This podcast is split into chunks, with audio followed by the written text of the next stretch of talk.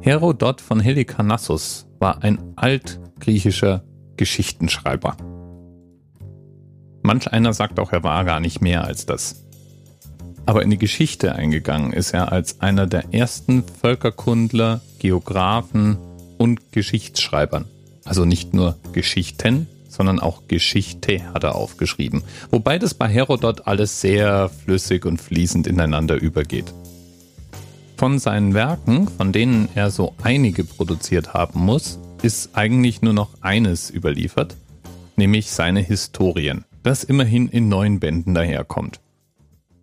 Diese neun Bände beschreiben in erster Linie die sogenannten Perserkriege und umspannen ungefähr einen Zeitraum von circa 220 Jahren. Herodot behauptete von sich selbst, viel gereist zu sein. Er hätte viele Orte schon gesehen, über die er da schrieb. Und er beschrieb eben nicht nur historische Ereignisse, sondern ließ sich auch über Land und Leute aus. So existiert zum Beispiel von ihm die Beschreibung der Mumifizierung in Ägypten. Die hat er angeblich aus erster Hand von ägyptischen Priestern bekommen. Da Herodot wahrscheinlich kein Ägyptisch sprach und keine Hieroglyphen lesen konnte, gibt es schon an dieser Behauptung Zweifel anzumelden. Außerdem wimmelt es im gesamten Werk von Herodot auch von mehr oder minder frei erfundenen Erzählungen und deswegen gibt es auch Zweifel an den vermutlich geschichtlichen Fakten, die er erzählt. Aber wir wissen heute nun mal, dass es keine einäugigen Zyklopen gibt, die mit Greifen und Gold kämpfen. Und wir wissen, dass es auch keine Goldameise in Indien gibt, die so groß ist wie ein Hund und sich durch den Boden wühlt und dabei Gold an die Oberfläche gräbt. Ja, und wenn man schon solche, nennen wir es mal, Ungenauigkeiten entdeckt, dann bleibt natürlich die Frage, wie vertrauenswürdig denn seine geschichtlichen Daten denn so sind. Trotzdem war Herodots Werk wegweisend. Die gesamte Antike hat sich mit seinen Schriften beschäftigt und seine Art, sich Völkern und Geschichte zu nähern, wurde prägend für spätere Historiker. Ja, eigentlich ist er eine Art Urvater der modernen Geschichtswissenschaften. Einer der ersten großen Chronisten. Herodot starb kurz nach Veröffentlichung seines Werkes, aber er war damals ein berühmter Mann und sein Ruhm dauerte an.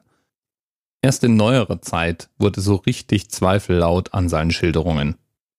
Es geht so weit, dass heute Wissenschaftler zum Teil glauben, dass Herodot eigentlich eher eine Art Stubengelehrter war der sich auf eigene Quellen und die Quellen von fahrenden Händlern berufen hat und einfach behauptet hat, er hätte Dinge selbst gesehen, die ihm eigentlich nur erzählt wurden.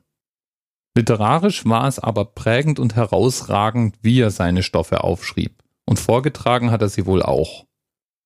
Und weil er eben auch nicht nur Geschichte, Geographie und Völkerkunde beschrieben hat, sondern zum Beispiel auch die politischen Systeme in der Antike, ist er auch noch bis in die heutige Zeit, besonders für Politologen und Geschichtsforscher mit Fokus auf politische Systeme und Verfassungen interessant.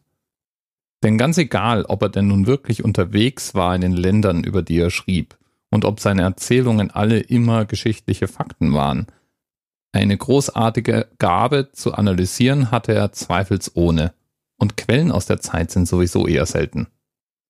Vielen Dank an Adam Osbach für den Themenvorschlag heute.